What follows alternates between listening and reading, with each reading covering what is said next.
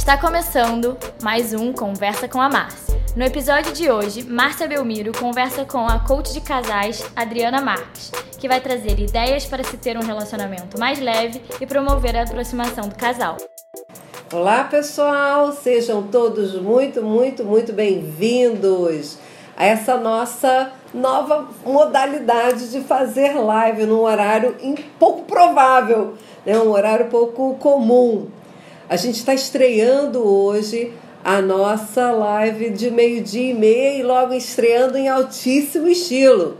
Estreando com a queridíssima Adriana Marques, que já está entrando com a gente daqui a pouquinho. E vamos fazer assim, uma live linda, falando de pessoas, falando de gente, falando das dificuldades, dos problemas. Você sabe que a gente não perde tempo falando mal de ninguém. A gente usa nosso tempo falando de coisas que são nossas, das nossas dificuldades e que possam auxiliar a nossa audiência. A queridíssima entrou aqui. A minha amada Adriana Marques entrou aqui conosco. Sejam todos muito, muito bem-vindos. Nós estamos aqui meio dia e meia. Você está aí nove e meia da manhã em Orlando? Não, dez e meia. Agora são só dez duas horas. E meia. Três. Agora são só duas. Graças a Deus.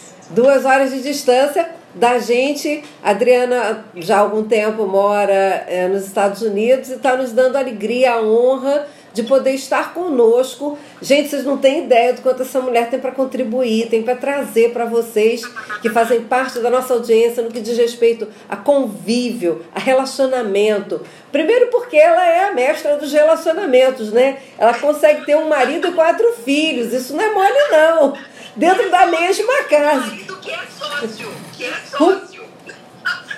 Um marido que trabalha com ela full time. Ela trabalha, ela trabalha em casa, as questões de casa, e trabalha com ele no, no, no, no ambiente profissional também. E ela consegue se sair bem nisso tudo. Então ela tem muito para falar para nós, ela tem muito para entregar para nós. Não que relacionamentos sejam difíceis ou que ela tenha algum tipo de mágica para propor para ninguém, mas ela tem experiência e a nossa audiência, que é uma audiência fundamentalmente de pessoas que estão no convívio com, com a sua família, de, com algumas dificuldades no ambiente profissional.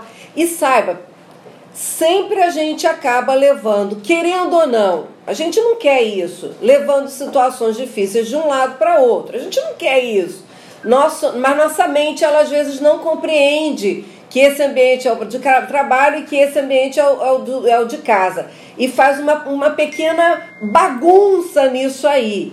E sem perceber, a gente acaba às vezes prejudicando o ambiente de casa ou prejudicando o ambiente profissional por esse leva e traz. Então, vai ser muito importante para você estar conosco aqui na sua horinha do almoço. Você está na sua horinha de almoço. Essa está sendo uma novidade que a gente está implementando, que é fazer uma live no horário que você está, de repente, saindo para o seu horário de almoço ou voltando do seu horário de almoço e estar conosco enquanto a gente tá, você está se alimentando, você ouvindo coisas importantes. Adri, por favor, se apresenta, fala um pouco do que você já fez aí na sua vida e o que, que você está fazendo nesse momento, por favor. Show, show. Mas sim, a nossa, a nossa estrada é longa, né? São muitos anos de convivência, né, Marcinha?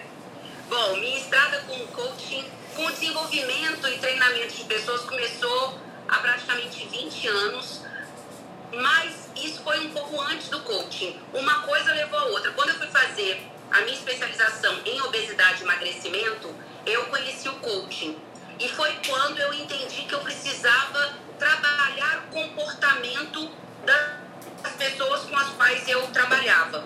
E aí foi, foi quando a gente se encontrou, né? 15 anos, é, 14, 15 anos. E de lá pra cá, muita história para contar, muitas turmas de, de, de coaches a gente formou, muita gente a gente acompanhou. É, de empresas atendidas, a famílias. E aí, Marcinho, como eu, você foi a primeira pessoa com a qual eu compartilhei isso. Há alguns anos, eu venho sentindo a necessidade de trabalhar um núcleo familiar, que é a questão do relacionamento casal, sabe? É, por quê? Porque eu vi durante muitos anos questões sendo trazidas para sessões de coaching ou para os treinamentos que não eram totalmente resolvidas porque existia essa questão e que a gente normalmente não identifica. A gente normalmente é, fecha os olhos para isso. Por quê? Porque é uma questão emocional, para nós mulheres principalmente, é uma questão que pega fundo. A gente não quer admitir que a gente está vivendo um relacionamento capenga, ou um relacionamento morno, que caiu na rotina, ou que de repente desalinhou, saiu do trilho há anos. E aí a gente pensa, putz, vai ser difícil demais voltar pro trilho, eu nem lembro mais como é que é fazer dar certo esse negócio. Então eu prefiro não olhar. Eu prefiro simplesmente ignorar que, que tá assim. Só que essa é uma área fundamental da nossa vida, minha gente. Porque somos seres relacionais. Não, não viemos para esse mundo para estarmos sós. Então, eu, a Márcia foi a primeira pessoa com, com, quem eu compartilhei isso. Fiquei doida, porque um dia ela não conseguiu atender. E aí eu falei, Márcia, me liga que eu preciso compartilhar um negócio com você, que eu já quero compartilhar com o mundo.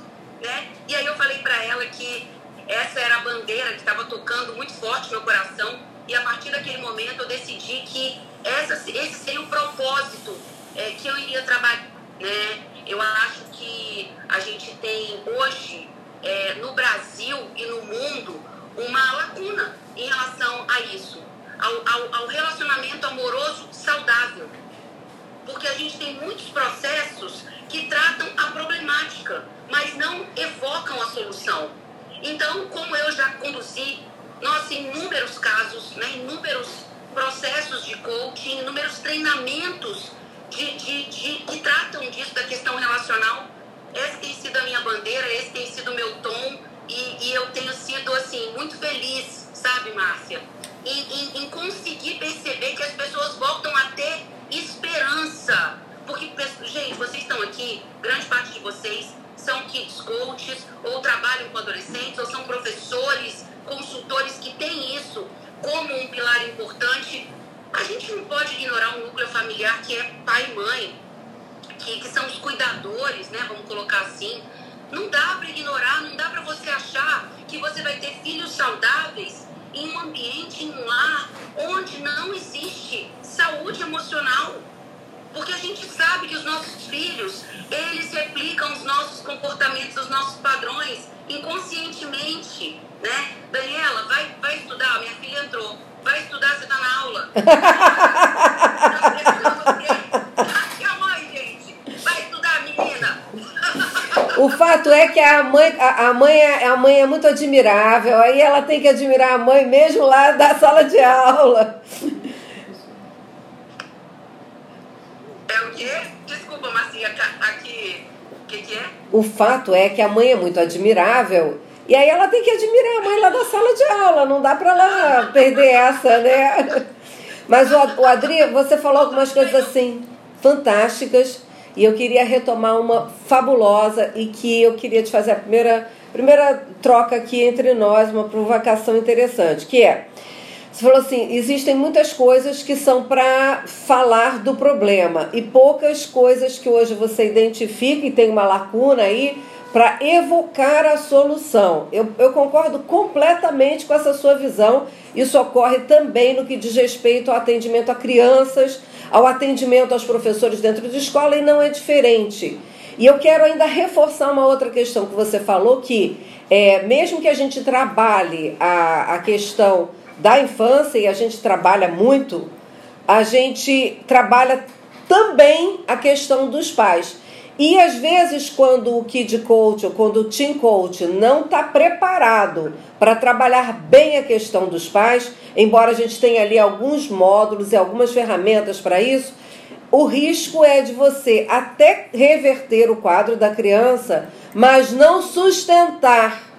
Nós já tivemos casos desse tipo. Nós já tivemos casos desse tipo. Nós tivemos um caso específico que eu vou contar brevemente aqui essa criança, ela praticava bullying dentro da escola e aí quando a Kid Coach começa a atender essa criança, não atendeu no coachitório, atendeu na casa da família ela achou estranho algumas coisas. Essa criança, ela sentava à cabeceira da mesa, essa criança tinha o maior quarto da casa e inclusive o quarto que era o com banheiro, a suíte, né, que nós chamamos de suíte aqui no Brasil. Essa criança ela determinava qual era o cardápio do dia que se comeria dentro de casa. Essa criança determinava qual era a viagem para onde se iria quando a, a família fosse passear. Então havia uma sobrecarga sobre essa criança dela, se por um lado ela assumia isso, ela tinha um prazer e um gosto que era definir tudo que aconteceria na vida, por outro lado, há um peso que a criança não está pronta para sustentar, que é o peso de ser o adulto da relação. Né? Então é, era, era uma coincidência essa criança praticar bullying na escola, era uma mera coincidência, né? E a Kid Coach faz. e a Kid Coach faz um trabalho belíssimo e propõe aos pais que busquem, que buscassem um processo de terapia familiar, de terapia de casal ou de coaching de casal. Eles não encontraram coach de casal, eles não encontraram. E também não quiseram fazer terapia de casal porque já tinham feito numa determinada época e não, não gostaram, não acharam. Resultado: a situação do casal, que era muito grave, era uma situação que o casal, embora ainda se gostasse, não, não tinha mais atração sexual, eles não tinham mais relacionamento sexual há alguns anos. Então, eles, de alguma maneira, se. Eh, e eu vou falar isso agora com muita dor, sabe, Adriana? Eles se beneficiavam, vou colocar entre aspas, eles se beneficiavam com a dificuldade do filho, em que sentido? O problema deles era o filho. Então é como se você deslocasse. Isso é muito comum. Mantinha eles juntos, mantinha, mantinha, mantinha a, a, questão da, da família, né? Do status. Querendo ou não. O nosso problema é esse. Da, é, o nosso problema desloca o problema, né? Não resolve. E aí não resolve o problema da criança, não resolve o próprio problema. E o que, que a gente tem nesse cenário? Uma criança que ele conseguiu reverter o, a situação de bullying e ele disse um dia para a própria Kid Coach o seguinte: Nossa, eu agora estou me sentindo é, como os meus amigos, da idade dos meus amigos. Eu estou me sentindo ama é, assim, ele não falou amado, mas assim, eu estou me sentindo querido pelos meus colegas e eu estou brincando e aí foi muito interessante que ele se permitiu viajar para um lugar que os pais queriam, que não ele. Enfim, coisas foram mudando na rotina. Passou um tempo, a família volta a contatar a Kid Coach. Olha, ele voltou a fazer tudo de novo. E a Kid Coach perguntou: e vocês fizeram um, uma busca de um trabalho do casal? Ela: não, não, não, não é necessário, o problema é ele. Aí a Kid Coach foi enfática e disse: a questão não está só parada nele, tem outras questões no entorno que se não forem resolvidas, então, Adri, isso é muito sério, entende? Eu estou só querendo reforçar o quão sério é isso e quanto que a gente faz isso, esses pais não fazem isso por maldade, é porque é difícil enxergar, como você disse, é difícil enxergar a situação emocional.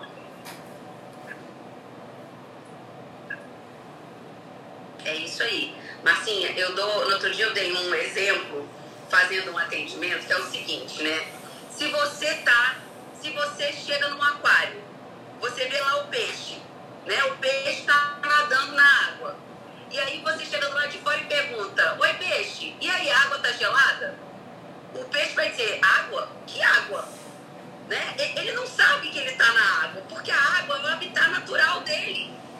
Então ele não sabe se a água está fria, se a água está quente. Aquele habitat é o único que ele conhece. Então a gente que está de fora percebe nitidamente que ele está num aquário, qual é o tamanho do aquário e que tem água. E ele está conseguindo nadar na água, ele está conseguindo respirar e viver porque tem água. Nas nossas questões emocionais, inclusive em se tratando de casal, é igualzinho. Muitas vezes a gente cria um sistema, a gente cria uma dinâmica que é a água do peixe e a gente não vê essa dinâmica. Quem está de fora consegue facilmente identificar. Você vê, uma, uma kid coach que chegou na casa para fazer uma sessão, se deu conta de tudo que estava acontecendo. Ordem completamente invertida dos papéis, bagunça na cabecinha da criança. E, obviamente, sempre uma, uma excelente, uma, a melhor das intenções dos pais, que estão ali vivenciando uma dificuldade e que exaltam o filho e querem dar para ele tudo de melhor, sem se tocar que eles são a fonte de amor do filho. Então a gente como, como casal, nós como cuidadores, a gente precisa se dar conta de que a gente só dá aquilo que a gente tem. Sabe? Então as pessoas chegam pro, pro atendimento de coaching de casal ou de coaching de relacionamento e essa é uma das primeiras coisas que a gente tem que, que, a gente tem que cuidar. Se a gente não está bem e se a gente não se alinha, a gente não pode acreditar ou esperar ou ter fé de que as coisas à nossa volta vão estar bem. Os nossos filhos, os nossos pais, né? A gente tem muito disso. Pais que se sentem, depois de, de, de amadurecer, eles se sentem é, impactados profundamente pela qualidade do nosso relacionamento. Nossa, eu não imagino como, como ficaria a cabeça do, do, da minha sogra, do meu pai, da minha mãe, se eu me separasse do Daniel hoje. Porque a gente cria todo um ambiente em volta. A gente se torna uma família muito, muito, muito unida, muito consistente, uma simbiose, né, Márcia? Então, assim, é, eu, eu, eu, eu, eu, entendo que hoje, como cuidadores, como pais, a gente precisa cuidar daquilo que a gente tá, da, daquilo que a gente tem disponível para dar.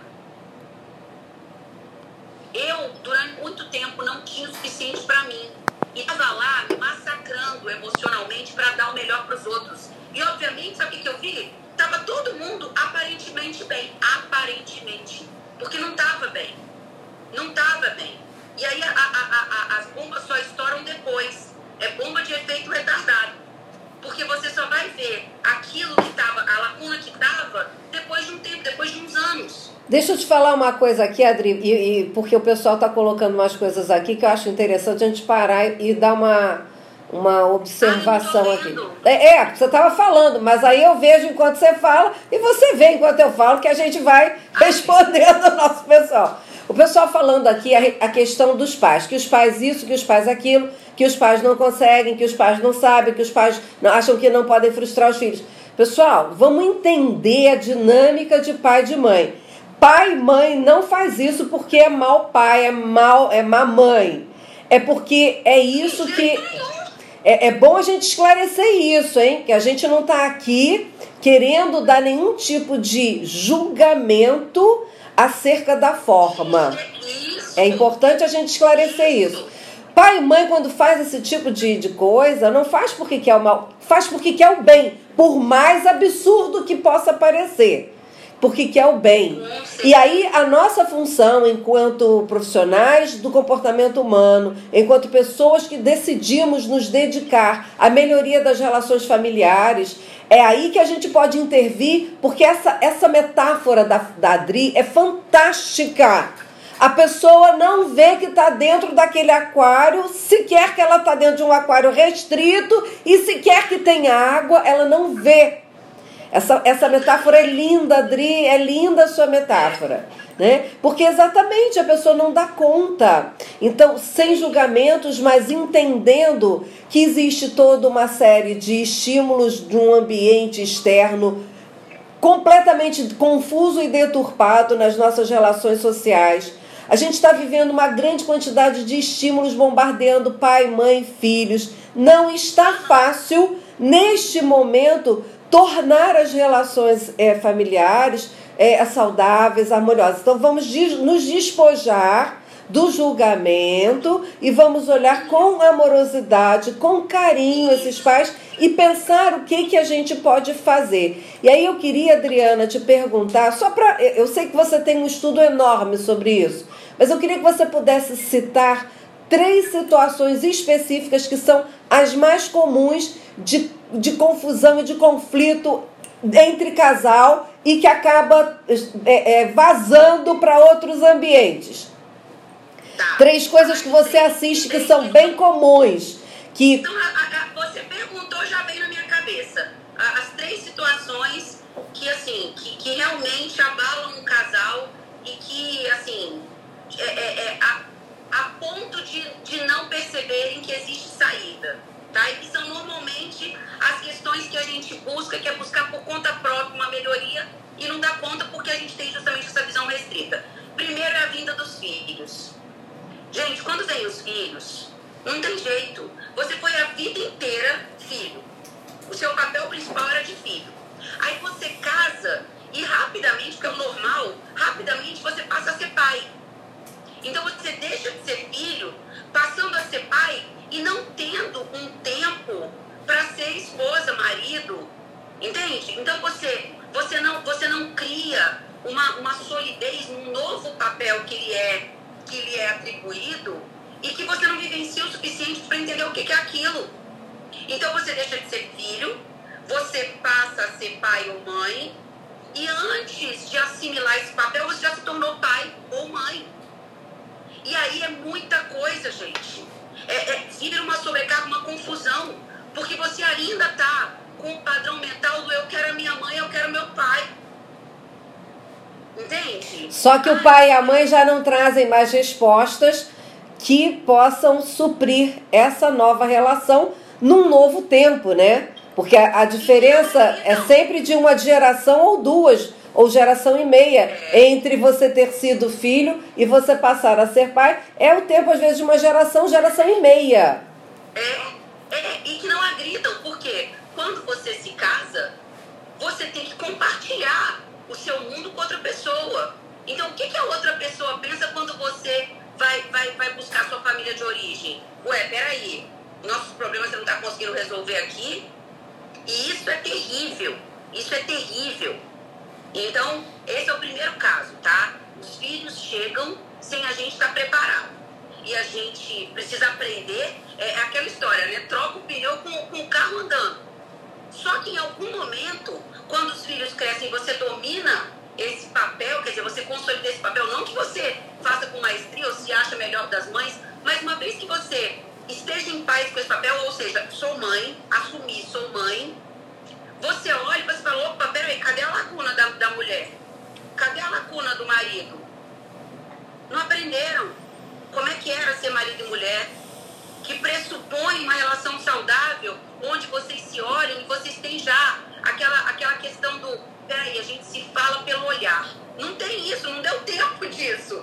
Numa vida corrida como existe hoje, gente, a gente não, não teve tempo diacho desse negócio que no tempo da minha mãe tinha. Ai, a gente se conhece só pelo olhar. Porra, hoje não dá tempo disso. A gente trabalha feito uns cachorros, a vida é corrida pra caramba. A gente não tem mais a quantidade de ajuda que a gente tinha. Não tem essa história, sabe, da gente namorar. Nossa, eu, eu sei que ele tá pensando só de bater o olho. Não tem mais isso.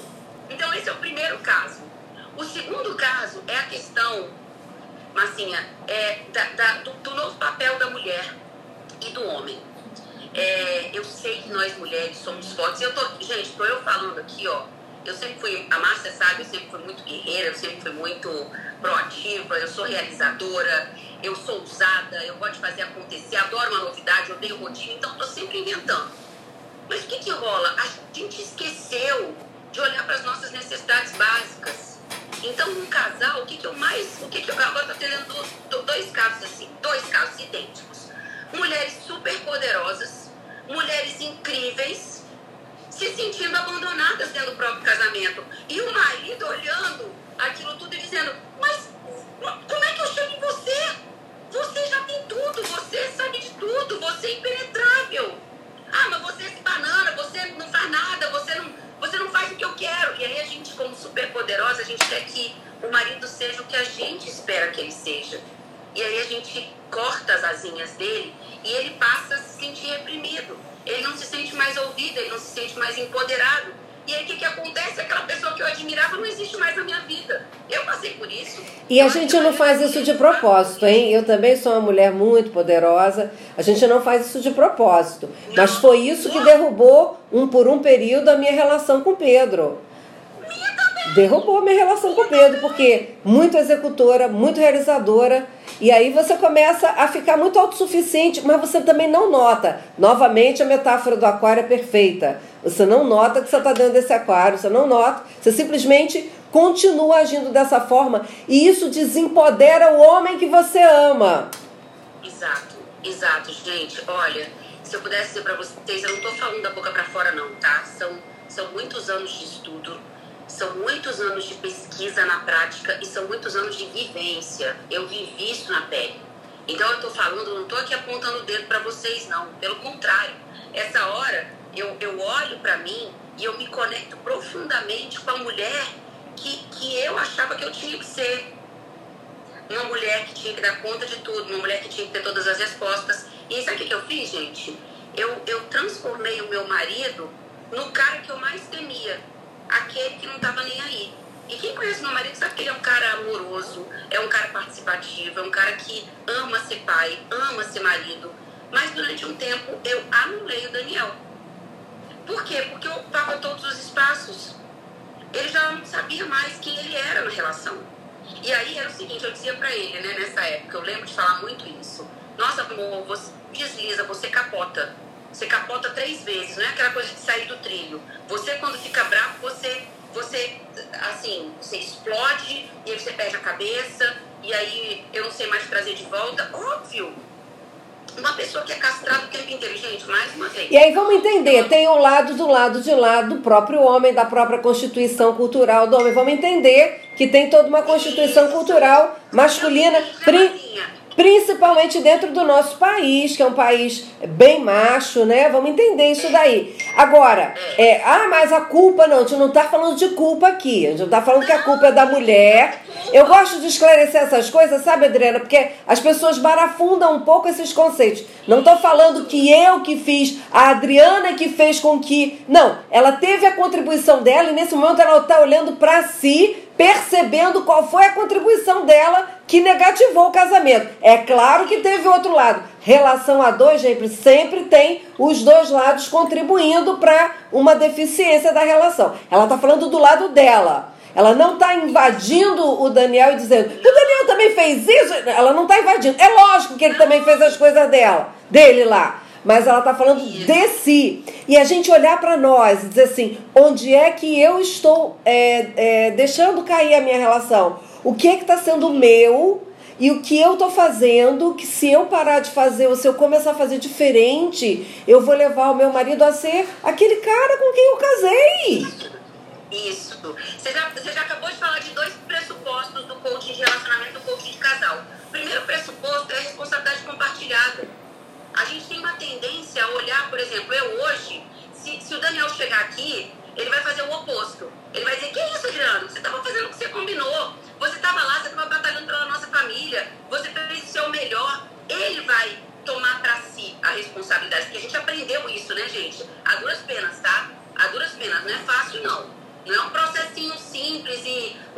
Legal, tão leve. Não, não é leve, não.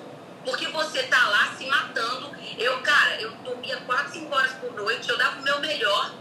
E eu me sentia, de certa forma, vítima, sabe, Márcia? Assim, compartilhando com vocês um pouco e por que isso virou tanto a minha bandeira. Porque a gente não tem que ser é, perfeita, a gente não tem que dar conta de tudo.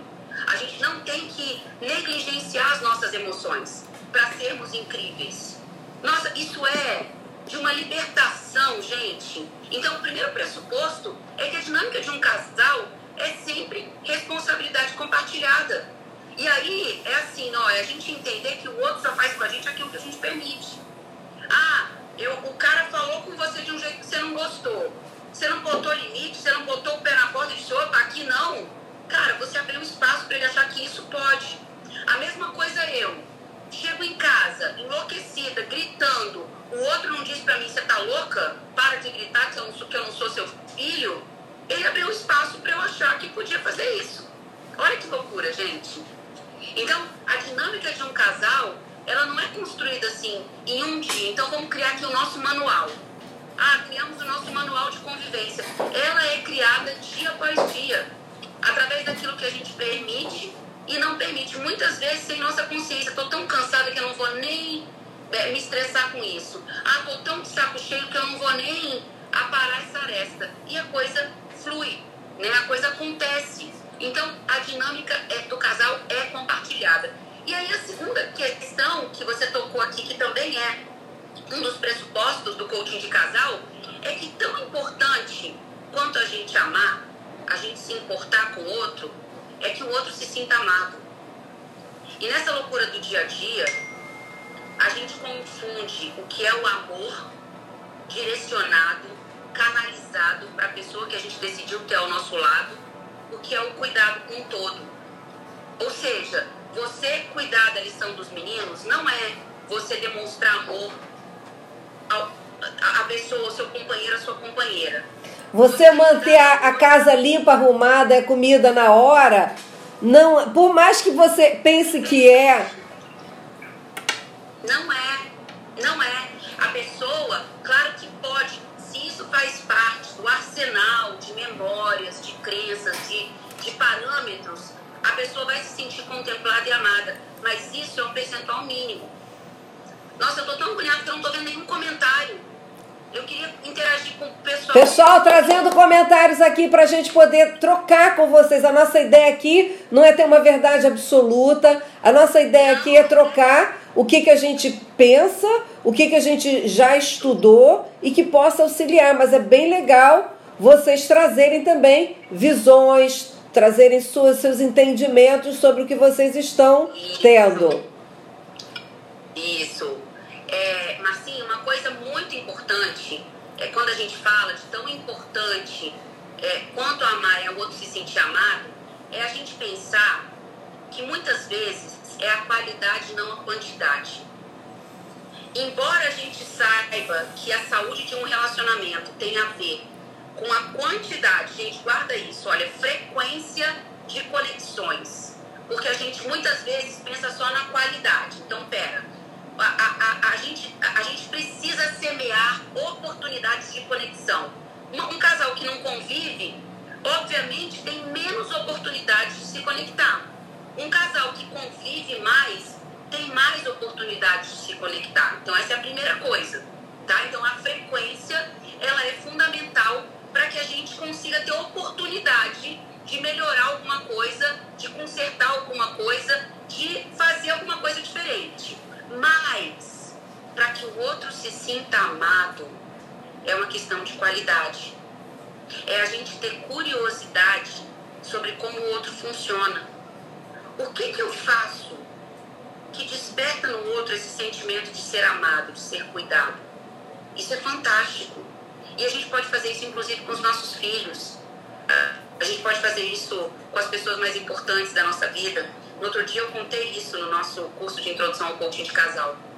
Eu estava na mesa de jantar com os meninos e com o Daniel e eu fiz essa pergunta. Eu perguntei, meninos, o que, que a mamãe faz que leva vocês a se sentirem amados? Quais, em quais momentos vocês se sentem amados por mim? Que pergunta linda e poderosa, minha amiga. É, esse é um exercício que a gente faz esse é um exercício que a gente faz, tratando do, da dinâmica familiar e da dinâmica do casal. Então, se eu sei, por exemplo, eu descobri que eu não posso levar celular para quando o Daniel diz o vinho está aberto.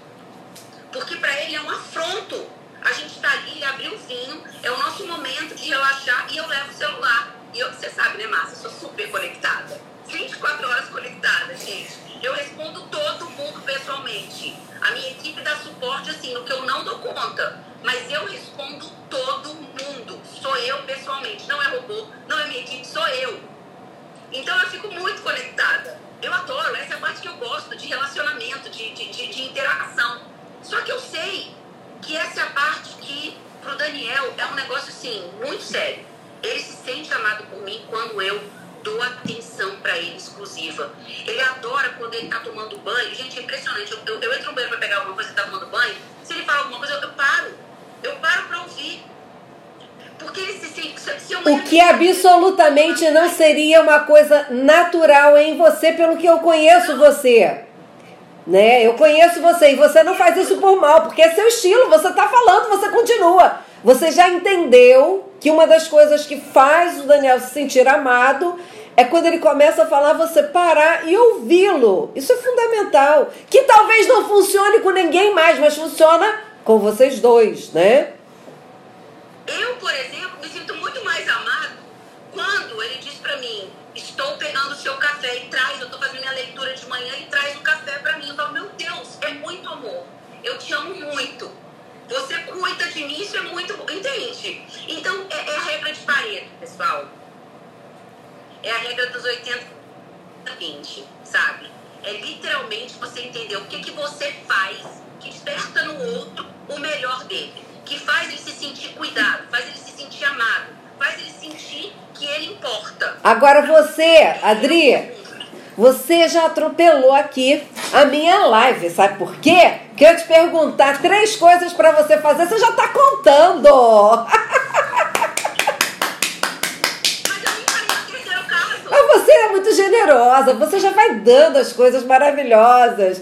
Tem gente que está dizendo aqui, já vou fazer essa pergunta hoje. Então, olha só, só tem um probleminha. Depois você vai ter que arrumar três outras coisas novas para as pessoas fazerem. O Adri, fala a terceira dificuldade que você observa. Tá, gente, a questão é do, da, da, da, de conciliar, é, inclusive o aspecto financeiro. São os hábitos que a gente traz e que, de certa forma, a gente não cria. O, o processo de coaching é muito bacana porque ele é um momento de você refletir sobre as regras do casal. Cara, todo, todo, todo lugar tem regra, não tem? Você chega no parque, você pensa lá. Eu, a gente chega no restaurante e vê lá, olha, não pode entrar sem camisa, é, não pode fumar aqui dentro, não pode ouvir música alta, não pode entrar de boné. Aí você chega no museu, aqui não pode entrar cachorro, aqui não pode não sei o que, não sei o que. Cada lugar tem as suas próprias regras. Cada, cada ambiente tem o seu próprio código de ética. E a gente não tem isso no casamento. Então eu venho de uma dinâmica, meu marido vem de outra dinâmica, e a gente se encontra no mesmo ambiente, muitas vezes com regras de conduta completamente conflitantes. E a gente vive sem perceber isso 5, 10, 15, 20 anos. Eu acreditando no meu código de ética, nas minhas regras lá, que eu trago comigo, e o outro, a mesma coisa. Se eu sou uma pessoa que tem um pouco mais de flexibilidade, a gente e facilidade de me comunicar, isso, isso acontece de forma natural. Mas isso não é o normal, o comum. Devia ser o normal, né, gente? Mas não é o comum. Não é o que a gente vê com mais frequência. Então, por exemplo, outro dia eu estava fazendo uma, uma sessão, Marcinha, e aí a, a, a, a pessoa, a mulher, virou, é, eu falei, ok, o que, que é mais importante para você? É a segurança. E aí o homem virou e falou, para mim também é segurança. Aí eu falei, agora vamos caracterizar o que, que significa essa segurança, porque ela fala de segurança o tempo inteiro. E eu não sei mais o que, que eu faço. Eu dou dinheiro, eu boto dinheiro na conta, eu digo pra ela que as contas estão pagas, eu digo pra ela que tá tudo certo. Aí ela, mas, mas ele não diz que me ama, que eu sou única. Ele não diz que ele, que ele vai estar aqui quando eu dormir. Eu falo, ah, então vamos caracterizar o que é esse valor, o que é esse termo segurança para um e para outro. Então a gente, é, essa, essa é a terceira dificuldade, sabe, Marcinha? Esse alinhamento de conceitos, esse alinhamento de expectativas, essa construção de regras, de, de, de conduta que vão é, ser negociadas por nós dois. Então é meio que, eu acho bonito dizer isso, é meio que um ritual de passagem. É um ritual de passagem onde a gente inaugura um novo tempo na nossa vida. Ok, até aqui nós éramos de repente dois universos conflitantes de conceitos, de ideias, de culturas. Agora a gente está inaugurando um novo tempo. Agora a gente está inaugurando um novo capítulo. Meu e seu. Olha só, Adri, o Emerson está colocando aqui. O que fazer quando o outro. Não, mas eu tô. Aguenta, aguenta a mão que eu vou falar para você e você vai responder. Que eu acho que você já respondeu, mas eu quero dar um reforço nisso que o Emerson está perguntando.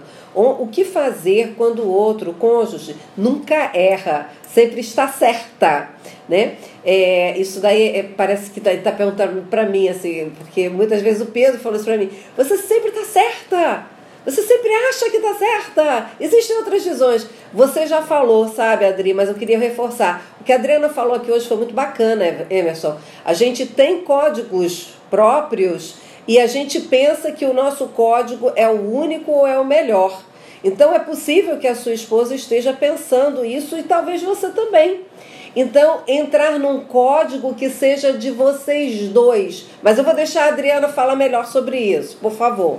É, eu tenho uma, eu tenho uma, uma expressão que eu uso é, com muita frequência quando eu quando eu estou né, ao longo da, da, das minhas mentorias, que é o seguinte: a gente, se não, a gente sofre da síndrome do coração egóico. O que, que, é isso? Né? Egóico de ego, de eu, de eu ser, o meu umbigo ser três vezes o tamanho do outro.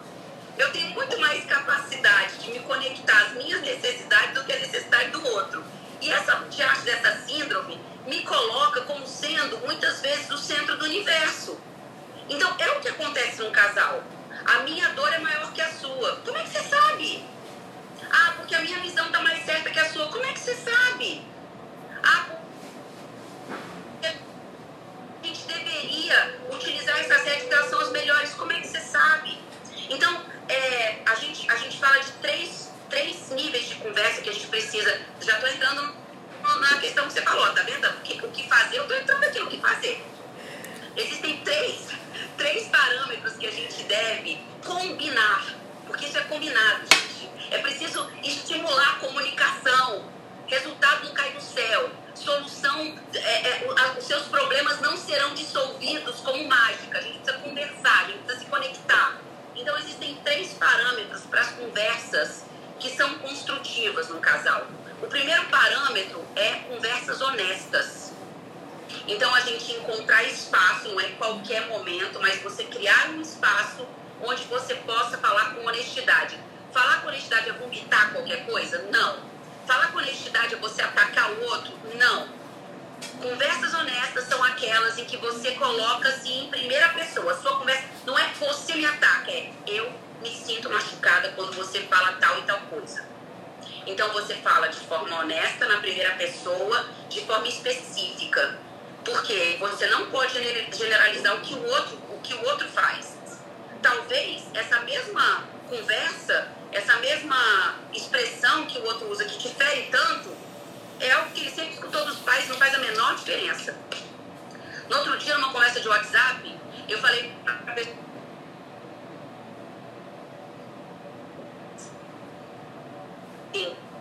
Ô, oh, pessoa, tá doida? Ei, tá maluca? É brincadeira. Ela falou, não, é, como é que ela falou pra mim? É, eu não te ofendi. Eu falei, ah, menina, eu tô brincando. Eu mandei um áudio. Falei, é brincadeira, você me desculpa. Eu tô, tô, a gente tá aqui rindo.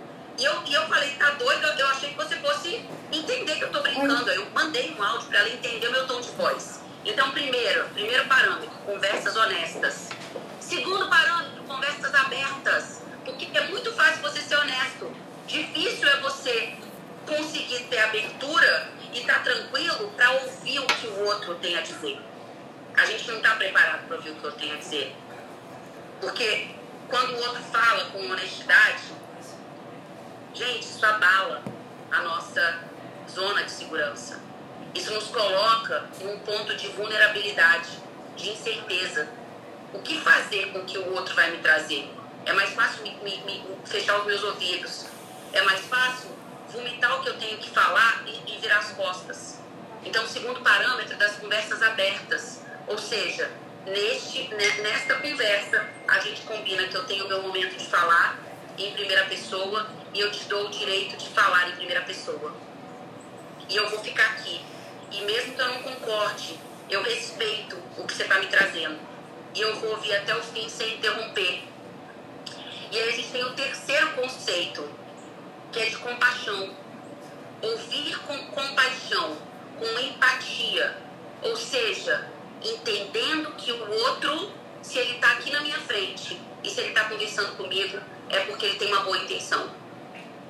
Porque quando a gente começa uma conversa pressupondo que o outro quer atacar e que ele não está bem intencionado, não tem conversa, tem ataque, tem guerra. Então, quando a gente. Ah, ah, e se ele não tiver, pressuponha que ele tem boa intenção. Ah, e se ele quiser me atacar? Pressuponha que ele só quer melhorar, que essa é a melhor forma que ele tem para se conectar a você. Porque aí sim, você muda o seu parâmetro. Você releva coisas pequenas. Você acaba entendendo que no meio de coisas boas, em algum momento a pessoa vai te falar coisas que, que podem te ferir. Mas é com a melhor das intenções. Entende, gente? Então, ó, honestidade, abertura e compaixão. A Marina colocou aqui, foi lindo, obrigada Marina. Ela resumidamente colocou aqui o que você está dizendo. Conversas honestas, conversas abertas, ouvir também e ouvir com compaixão. Obrigada, Marina, por sintetizar aqui para nós. O, o, Adriana, a gente já está com 40 e quase 50 minutos e a gente daqui a pouco é derrubado. Eu não gosto de ser derrubado, eu gosto da gente concluir, né? Eu quero fazer uma retrospectiva aqui das três principais dificuldades que você está nos dizendo que são comuns. E se eu entendi bem, e se não, você por favor me diga. A primeira delas é o fato da gente tá, é, a gente é, virar pai e mãe de repente sem ter tido tempo de se preparar para isso. A segunda é a gente não ter tido também o tempo da gente se ver como mulher e, e, e não se perder enquanto homem e enquanto mulher. E a terceira é a gente é a dificuldade de reunir códigos de ética e códigos de valores que não tem melhor nem pior, mas que eles às vezes se chocam, embora às vezes até falando das mesmas palavras, mas eles se chocam. Eu estou só fazendo uma retrospectiva aqui para a nossa audiência.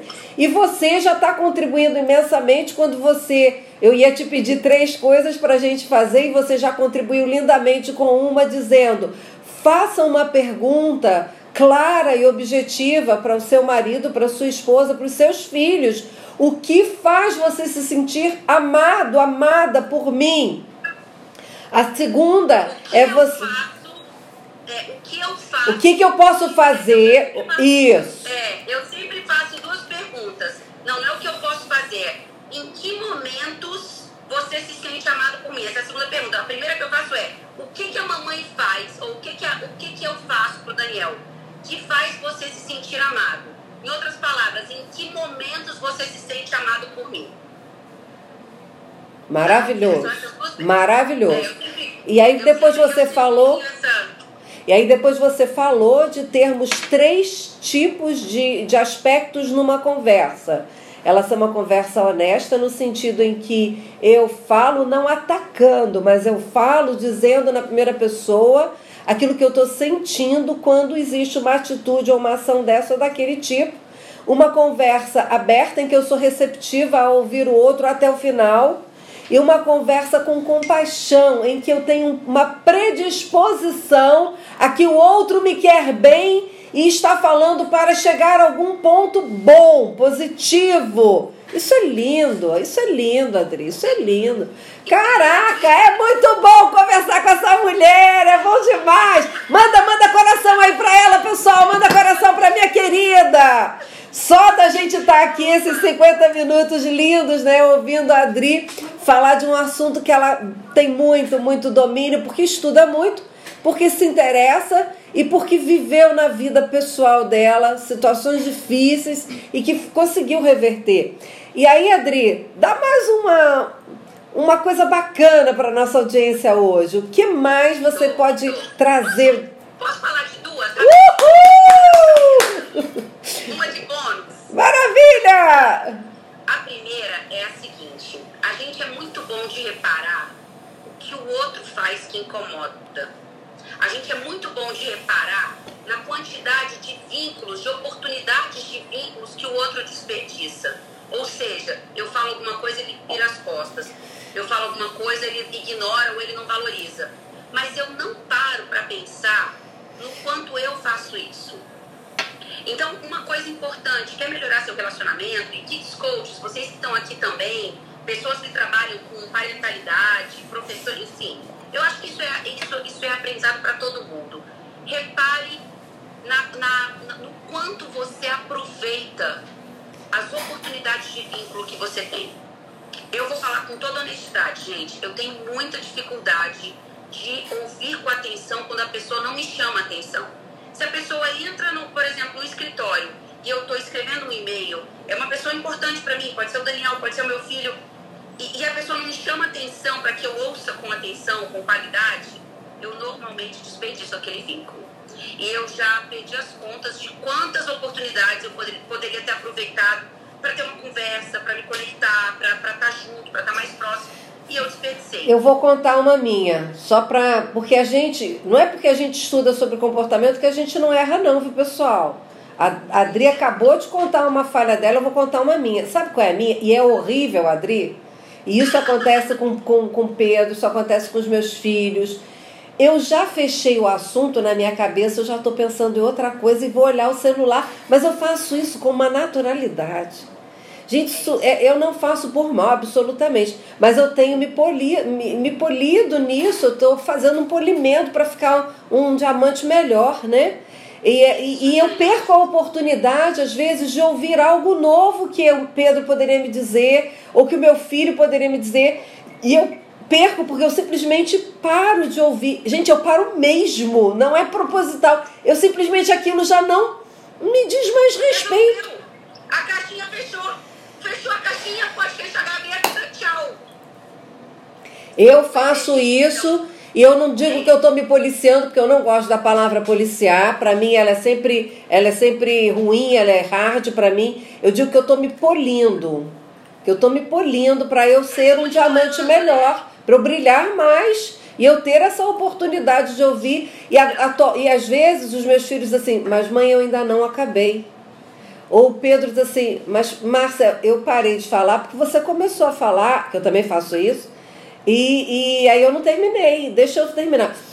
Então é um polimento, é um polimento contínuo na minha vida, sabe? É importante você descobrir qual é o polimento que você vai precisar fazer. Muito obrigada, Adri, por você fazer a gente pensar sobre isso. Isso. É, eu, eu, eu, eu tenho refletido cada dia mais sobre isso.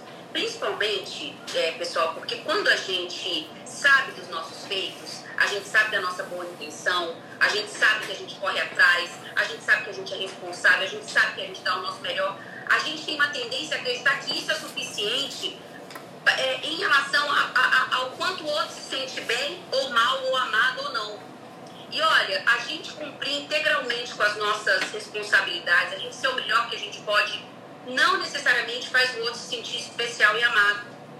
Então é preciso que a gente canalize, sempre pensa nisso, é preciso que a gente canalize a nossa energia, sabe, o nosso foco, o nosso amor, a nossa atenção aqui é importante. Então, quantas oportunidades de vínculo você tem perdido? Você tem desperdiçado? Estar presente, ouvir com atenção. Essa é uma coisa muito importante. E outra, pessoal, a gente já ouviu isso várias vezes, mas a gente sabe que nada tem significado até que a gente ofereça um. Nada é bom ou ruim, nada é legal ou chato. Tudo depende do meu olhar em relação ao que me acontece. Então, é, é a gente ter esse olhar de curiosidade para perceber como é que o outro funciona. Eu nunca fui uma boa observadora, Márcia. Embora o Daniel diga que eu, seja uma, que eu sou uma parabólica, eu dou conta de tudo, a minha visão é rasa. Era rasa, porque eu estou me treinando muito. Eu sempre fazia, eu dava conta de tudo, ó. Eu olhava tudo que estava acontecendo. Eu chegava e dizia pro Daniel, porque a pessoa fez isso, a pessoa... Ele, caraca, como é que você tem isso? Como é que você consegue ver tudo isso? Porque, diferente dele, que é focado, eu consigo ver de forma rasa e generalizada. Agora, quando você se dá o luxo, que é um luxo, é delicioso, você observar o outro e perceber como é que ele reage e perceber o significado que cada coisa tem na vida dele. Isso te leva a entender como é que você entra, em que momento você pode chegar de forma gentil como um presente, não com o pé na porta, como a gente faz.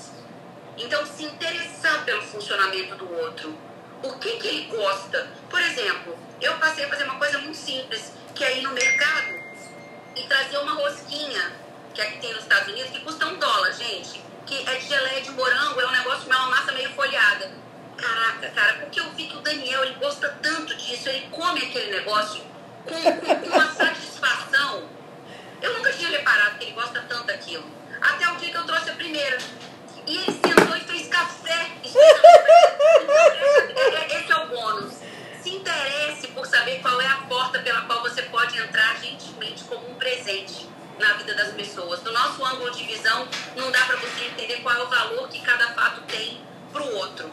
A gente não tem como mudar o outro, mas a gente tem como mudar muito do nosso comportamento que vai influenciar para que o outro também tope fazer pequenas mudanças. Isso, gente, nas relações humanas é sempre, seja no convívio com o marido, com um sócio, com uma irmã, com uma mãe, com um filho, isso é sempre. Né? A gente não muda o outro, mas a gente pode sim estabelecer um novo padrão de relacionamento. Isso vai interferir diretamente no padrão que o outro vai querer estabelecer com você também. Adri, a gente está terminando, mas eu estou assim apaixonada por essa live deliciosa que a gente pôde conduzir aí para os nossos a nossa audiência e lembrando, pessoal, que amanhã tem live de novo. A gente está fazendo duas lives, uma na terça-feira, que a gente está inaugurando hoje com a querida Adriana Marques, que é meio-dia e meia, terça-feira, e na quarta-feira, às 18h30. A de amanhã vai ser maravilhosa, vai ser com a Luciana Viana. Ela é psicóloga, coach e desenvolveu um programa, uma formação em coaching que é baseado nos vilões. Vocês vão entender melhor sobre isso amanhã. E é o emotional coaching. E ela mãe vai falar assim como a gente se desvencilhar desses vilões que atrapalham a nossa vida. Que ela não está falando de crenças limitantes, não, viu, pessoal? Ela vai numa camada mais embaixo. É muito legal vocês procurarem amanhã às 18h30 a gente ouvir. Adri, dá um beijo para essa turma linda que nos ouviu até agora, que estava no meio do almoço e parou para ouvir a gente. Que delícia, pessoal. Que bom ter todos vocês aqui, viu? Não tô tendo acesso aos comentários, não tô conseguindo ver vocês, isso me deixa doida, porque eu gosto de interagir. Mas enfim, espero que tenha sido maravilhoso. Para mim foi uma delícia estar aqui com vocês. Obrigada, Marcinha. Sempre maravilhoso estar com você. E Adri, algumas pessoas disseram quanto que amam você, como você não está tendo acesso aos comentários, deixa eu trazer para você, o quanto que elas admiram você e algumas dizendo quero encontrar você no Transformo Gerações desse ano. E a Adriana vai estar conosco sim, queridos, trazendo uma das palestras. Olha só de pensar na palestra da Adri, eu já arrepio. Porque quando a Adri entra no palco, eu, eu fiquei sabendo que eu ia estar no Transforme Gerações antes da Márcia me contar. Uma aluna virou para mim e falou: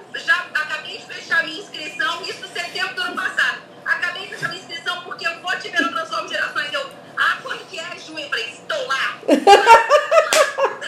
Adriana vem diretamente só para estar nos brindando com a presença dela no Transformo Gerações, que vai ser dia 26, 27 28 de junho. Se você ainda não adquiriu o seu, seu ingresso, não, não, não perca tempo e esteja conosco lá, que vai ser fantástico, e também com a queridíssima Adriana Marques lá.